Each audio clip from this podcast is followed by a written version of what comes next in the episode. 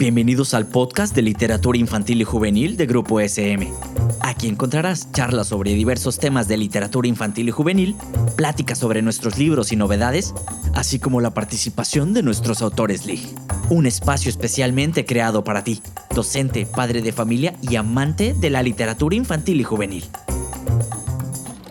Hola, bienvenidos una vez más al podcast de literatura infantil y juvenil de Grupo SM México yo soy Abril G. Carrera y me da mucha alegría saludarlos en este espacio donde nos dedicamos a explorar y conversar sobre diversos temas de la Liga Mexicana.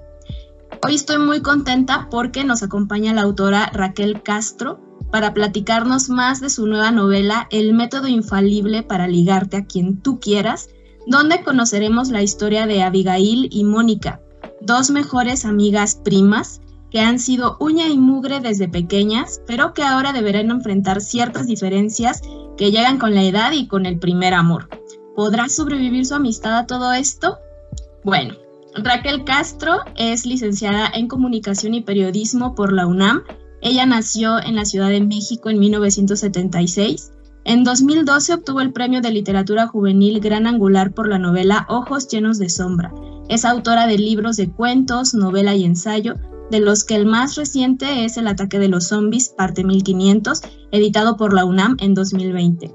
Escribe sobre literatura infantil y juvenil para diversos medios y con Alberto Chimal tiene otro proyecto, el canal de YouTube Alberto y Raquel MX. Raquel, muchísimas gracias por acompañarnos el día de hoy. ¿Cómo estás? Ah, y al contrario, muchas gracias a ti, Abril, y muchas gracias a SM por invitarme, la verdad, bien contenta. Me da mucha alegría de verdad. Fíjate que disfruté muchísimo del método infalible para ligarte a quien tú quieras, porque explora la relación de amistad entre dos chicas adolescentes, donde de repente una parece dominar a la otra. Y uno de los primeros pensamientos que vino a mi cabeza fue que ese parece ser un patrón en muchas amistades en la adolescencia. Entonces me gustaría iniciar la conversación preguntándote, ¿por qué crees que suceda esto? ¿Tuviste alguna experiencia similar? Muchas. Fíjate que, como dices, es algo muy frecuente. Yo creo que eh, tendemos a, hacer este tipo de amistades donde una personalidad eh, complementa a la otra, pero es muy fácil que esta balanza se desequilibre. Y lo más chistoso es que casi siempre las dos partes de esta balanza sienten que salen perdiendo, ¿no? Eso es muy, muy chistoso y era una de las cosas que a mí me interesaba mucho eh, mostrar también, ¿no? Porque normalmente estamos tan clavados en nuestra propia situación y en nuestro propio sentimiento de que nos están traicionando, de que nos están abandonando, que nos están cargando la mano, que no vemos cómo lo percibe la otra persona. A mí me pasó, como te decía varias veces, yo era muy tímida, o por lo menos retraída, me costaba mucho trabajo la socialización. Entonces, eh, con frecuencia tenía mejores amigas que eran muy extrovertidas. Pero llegaba el momento en que yo me cansaba de ser como su Bob Patiño, ¿no? O sea, dices, oye, pues no se trata de que yo sea el chiste, este, no me gusta esa situación. Y en cuanto yo trataba de cambiar eso, yo sentía que no le gustaba la amiga en turno o que a veces me cambiaban por alguien que les diera más por su lado y, después, muchísimos años después, platicando con una chava que fue mi mejor amiga, ella decía que lo había sentido del otro modo, que en cuanto yo me empecé a enganchar y que me sentí segura de mí misma, la boté a ella, ¿no? Entonces dije, ay, mira qué chistoso. Sí. Me, me llama mucho la atención estas maneras en que nos relacionamos con nuestras amigas y creo que ese es un punto fuerte del libro, el mostrar también estas, mm, pues no nuevas, sino más sanas, o más bien el reflexionar sobre cómo nos relacionamos con nuestras amigas y con las personas a nuestro alrededor, porque también otro aspecto muy importante de la novela es que Abigail pues manifiesta muchísima inseguridad. Y en primera podríamos pensar que ella es la única insegura porque pues también es muy tímida, eh, tiene esta no poder decirle a Mónica cómo se siente, pero después resulta que Mónica también, aunque es la popular, la que siempre tiene las grandes ideas, ella también manifiesta un tipo de inseguridad que yo me atrevería a nombrar como el síndrome de la impostora, ¿no? Presente en ambas. Y quería preguntarte, ¿por qué sería importante que las jóvenes, bueno, todas las personas, pero principalmente las jóvenes, eh, reflexionen o se den cuenta de este tema? Sí, yo creo que es bien importante y es uno de mis temas caballito de batalla, ¿no? De que a mí me importa muchísimo que nos demos cuenta que no somos impostoras. Nos venden la idea de que tenemos que ser perfectas, ¿no? Que tenemos que tener el, balance exacto entre ser eh, encantadoras y juiciosas y mm, simpáticas y, modositas y, poder defender nuestros derechos, pero no incomodando a los demás. O sea, la figura que, pensamos que es la de una chica ideal, que además la asociamos como si fuera la, adolescente promedio y no es así, eh, es imposible de alcanzar. Y entonces cualquier falla que veamos en nosotras mismas, en nuestra personalidad, consideramos que, que es como, como que no estamos a la altura de lo que se espera de nosotras y se empieza a sentir esto que, como bien dices, el síndrome de la impostora, sentir que estamos eh, engañando a los demás y que en cualquier momento se van a dar cuenta de que no somos perfectas ni cerquita de ser perfectas. Y esto genera mucho estrés, mucha tensión y un montón de, mecanismos que van desde autoboicotearnos hasta no reconocer nuestros propios, eh, pues nuestros propios logros. Y una cosa que a mí se me hace muy fea es que estamos todo el tiempo midiéndonos con la persona que tenemos al lado. En este pensar, ella sí es perfecta y yo no, es ella cómo contestó, ella quién ligó, ella qué se puso, ella cómo agarró los cubiertos y siempre comparamos la, lo que vemos como virtud de la persona junto con lo que consideramos defecto nuestro. Así no hay forma de ganar nunca, ¿no? Y lo peor del caso es que si lo platicáramos, veríamos que la persona junto está haciendo exactamente eso mismo con nosotros, comparando sus propias carencias con nuestras capacidades. Entonces eso es algo que, me obsesiona un poco y que sale constantemente en lo que yo escribo, porque, pues porque yo viví muchos años sin estar consciente de que tenía el síndrome de la impostora, ¿no? Yo creo que lo sigo teniendo, pero por lo menos ya los reconozco y ya veo los focos rojos y ya puedo decir, ah, esto que estoy haciendo no está bien y, busca una, pues estrategias, herramientas para tratar de ponerle un alto o por lo menos estar pendiente de que no te pase, ¿no? Pero yo creo que si lo pudiéramos ver desde que empieza, porque es bien chistoso, una como niña es segura de sí misma muchas veces y es como cuando llegas a la adolescencia como que, que ese cambio nos hace perder esa confianza en nosotras mismas. Es una cosa social, familiar, cultural, pero como que es ahí y que si podemos desde ahí ver qué está pasando, podríamos evitarnos un montón de sufrimiento. Sí, concuerdo contigo. Creo que yo disfruté muchísimo el libro por porque de repente me espejeaba con algunas actitudes de ambas protagonistas.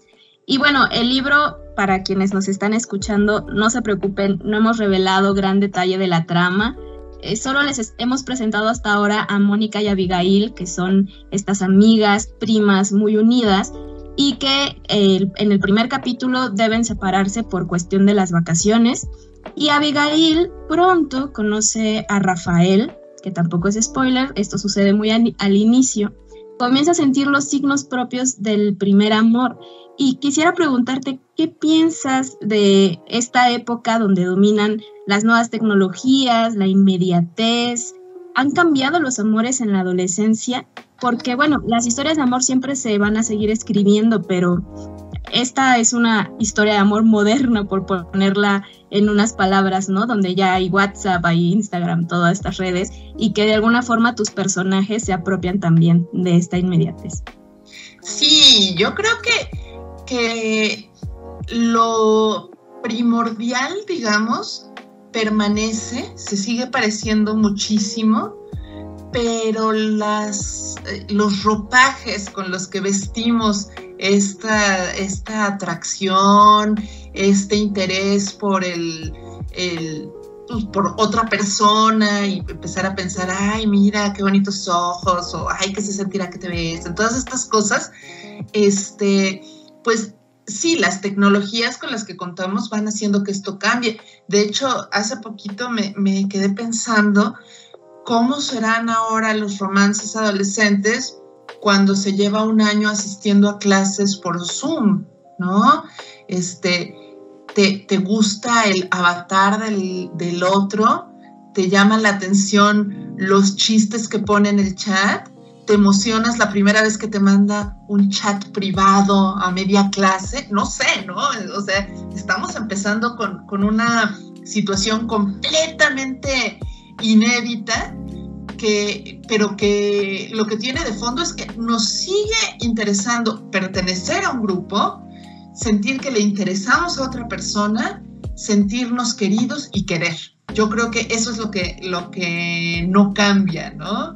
Y pues hay que ir viendo estas diferentes formas de vivirlo porque, porque pues sí son, o sea, no podemos quedarnos... Eh, en, mis tiempos era por teléfono y te pasabas la tarde hablando por teléfono diciéndole cuelga tú, no cuelga tú, pues porque esos son otros tiempos. Ya, ya, ahora creo que la gran tragedia es más bien que te dejen en visto, ¿no? Las dos palomitas azules, terror. Ay, sí, que levante la mano quien no ha sentido ese terror. y también sobre la línea de las redes sociales y la tecnología, en el libro hay un momento en el que se crea un canal de YouTube llamado El método infalible para ligarte a quien tú quieras y que es justo el que da título al libro. Y yo me preguntaba, ¿qué piensas de cómo los jóvenes han desbordado su imaginación en estas plataformas digitales, pero a veces invadiendo la privacidad de los demás? o incluso, ajá, como que las fronteras de la privacidad están muy diluidas. Em, ¿Qué piensas de esto y cómo crees que esto puede afectar, puede afectar a los jóvenes?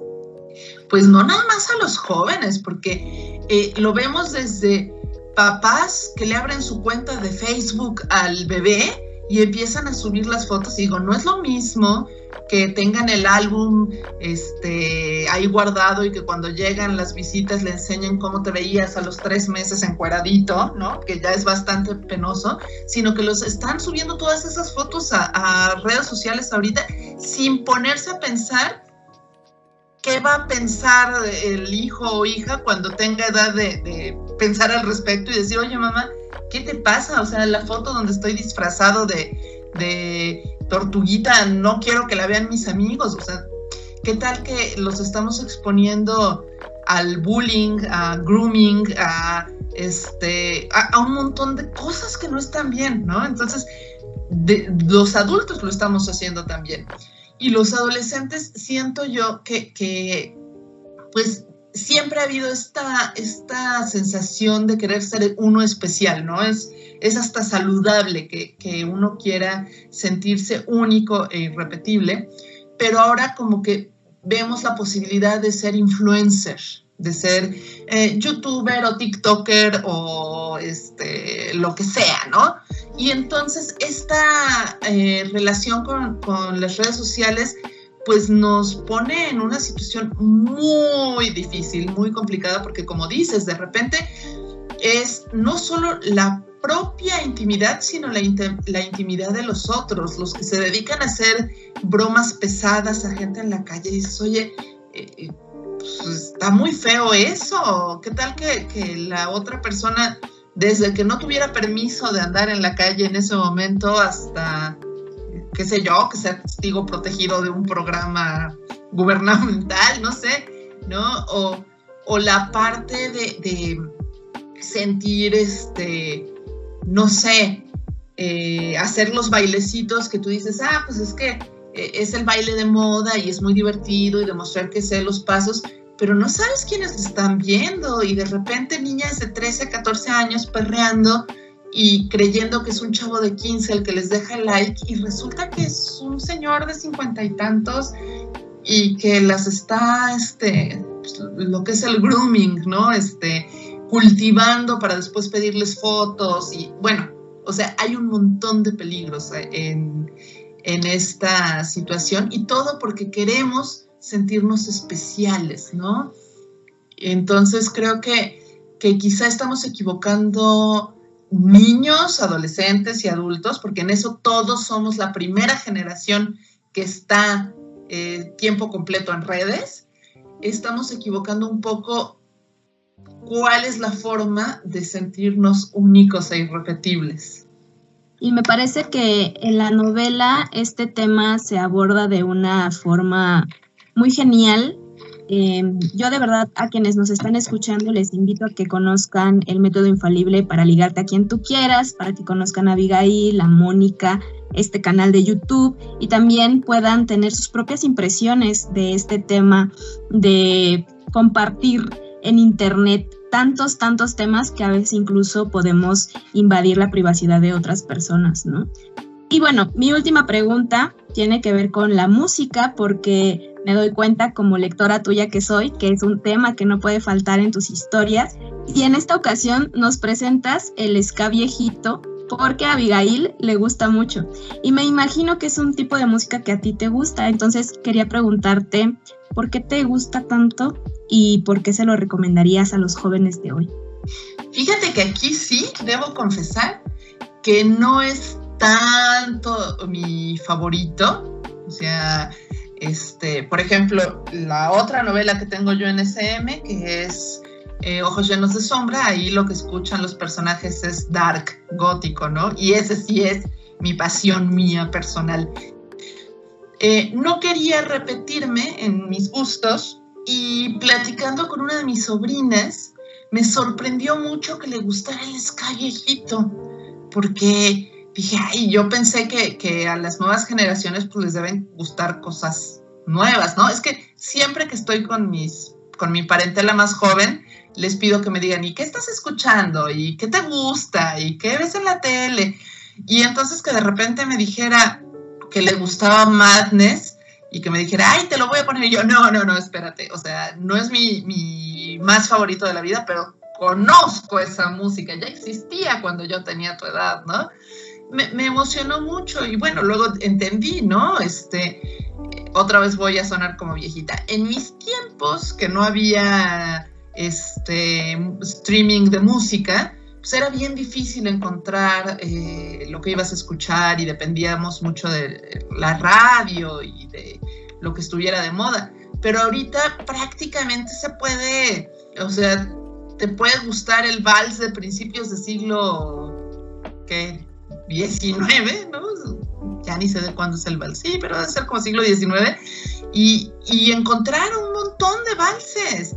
Y entonces, pues dije, bueno, vamos a ver si a la sobrina le gusta el ska viejito, que a mí no me disgusta, realmente es algo que me parece muy divertido de bailar, por ejemplo, y los videos de estar apreciando ahí, pasarte horas viendo grupos como Madness y todo. Dije, ah, pues, pues pues órale, vamos a meter algo distinto. Y a partir de ese gusto empecé a explorar también una tribu urbana diferente de la que eh, a la que yo pertenecí. Me gusta mucho eso, explorar los, los diferentes grupos humanos en los que se conforman los adolescentes a la hora de buscar su propia identidad, ¿no? En este caso, los cletos, les decíamos, en los noventas del siglo pasado, eh, los que se juntaban para andar en bicicleta, ¿no? Este, que no son los mismos que los escatos, ¿no? Eh, pero que están emparentados. Entonces, un poco fue por ahí. Pero sí, yo recomendaría mucho, sobre todo que es música que te pone de buenas que además, si se ponen a investigar al respecto, porque yo me puse a investigar bastantito, ves que tiene el corazón muy bien puesto porque es una música que buscó ir en contra del racismo, este, a favor de, una integración mejor lograda, reconocer eh, raíces, por ejemplo, jamaiquinas en, en el rock. Entonces creo que está padre muy genial que tu sobrina te haya recomendado este tipo de música porque la verdad a mí me dio mucha curiosidad, no lo conocía de nada y lo disfruté bastante. Entonces, eh. me parece un gran acierto del libro. Y bueno, Raquel, pues hemos llegado al final de esta conversación. No sé si a ti te gustaría agregar algo más. Pues eh, yo creo que lo único que me gustaría agregar es que eh, yo veo en los adolescentes, en los y las adolescentes, una creatividad tan grande y una capacidad de expresar lo que les interesa enorme. Entonces, que, que se deben dar ese chance de no dudar de sus propias habilidades y darse la oportunidad de explorar eso que quieren compartir, ¿no?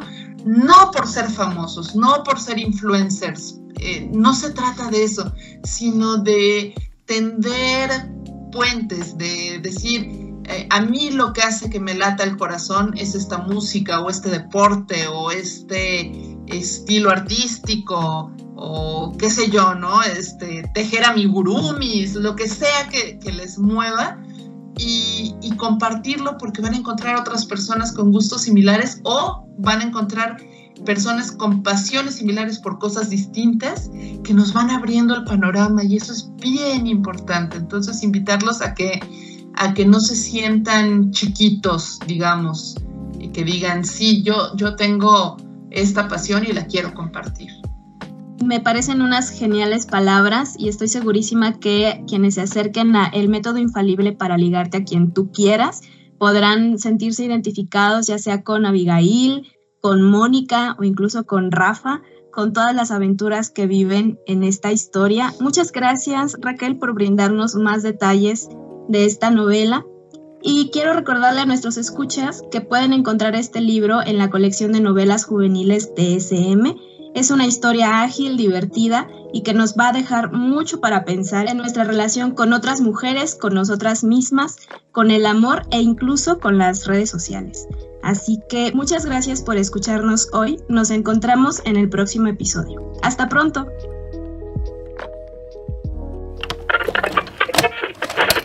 Esto fue un podcast producido por Grupo SM. No olvides suscribirte al programa para que no te pierdas ninguno de los episodios.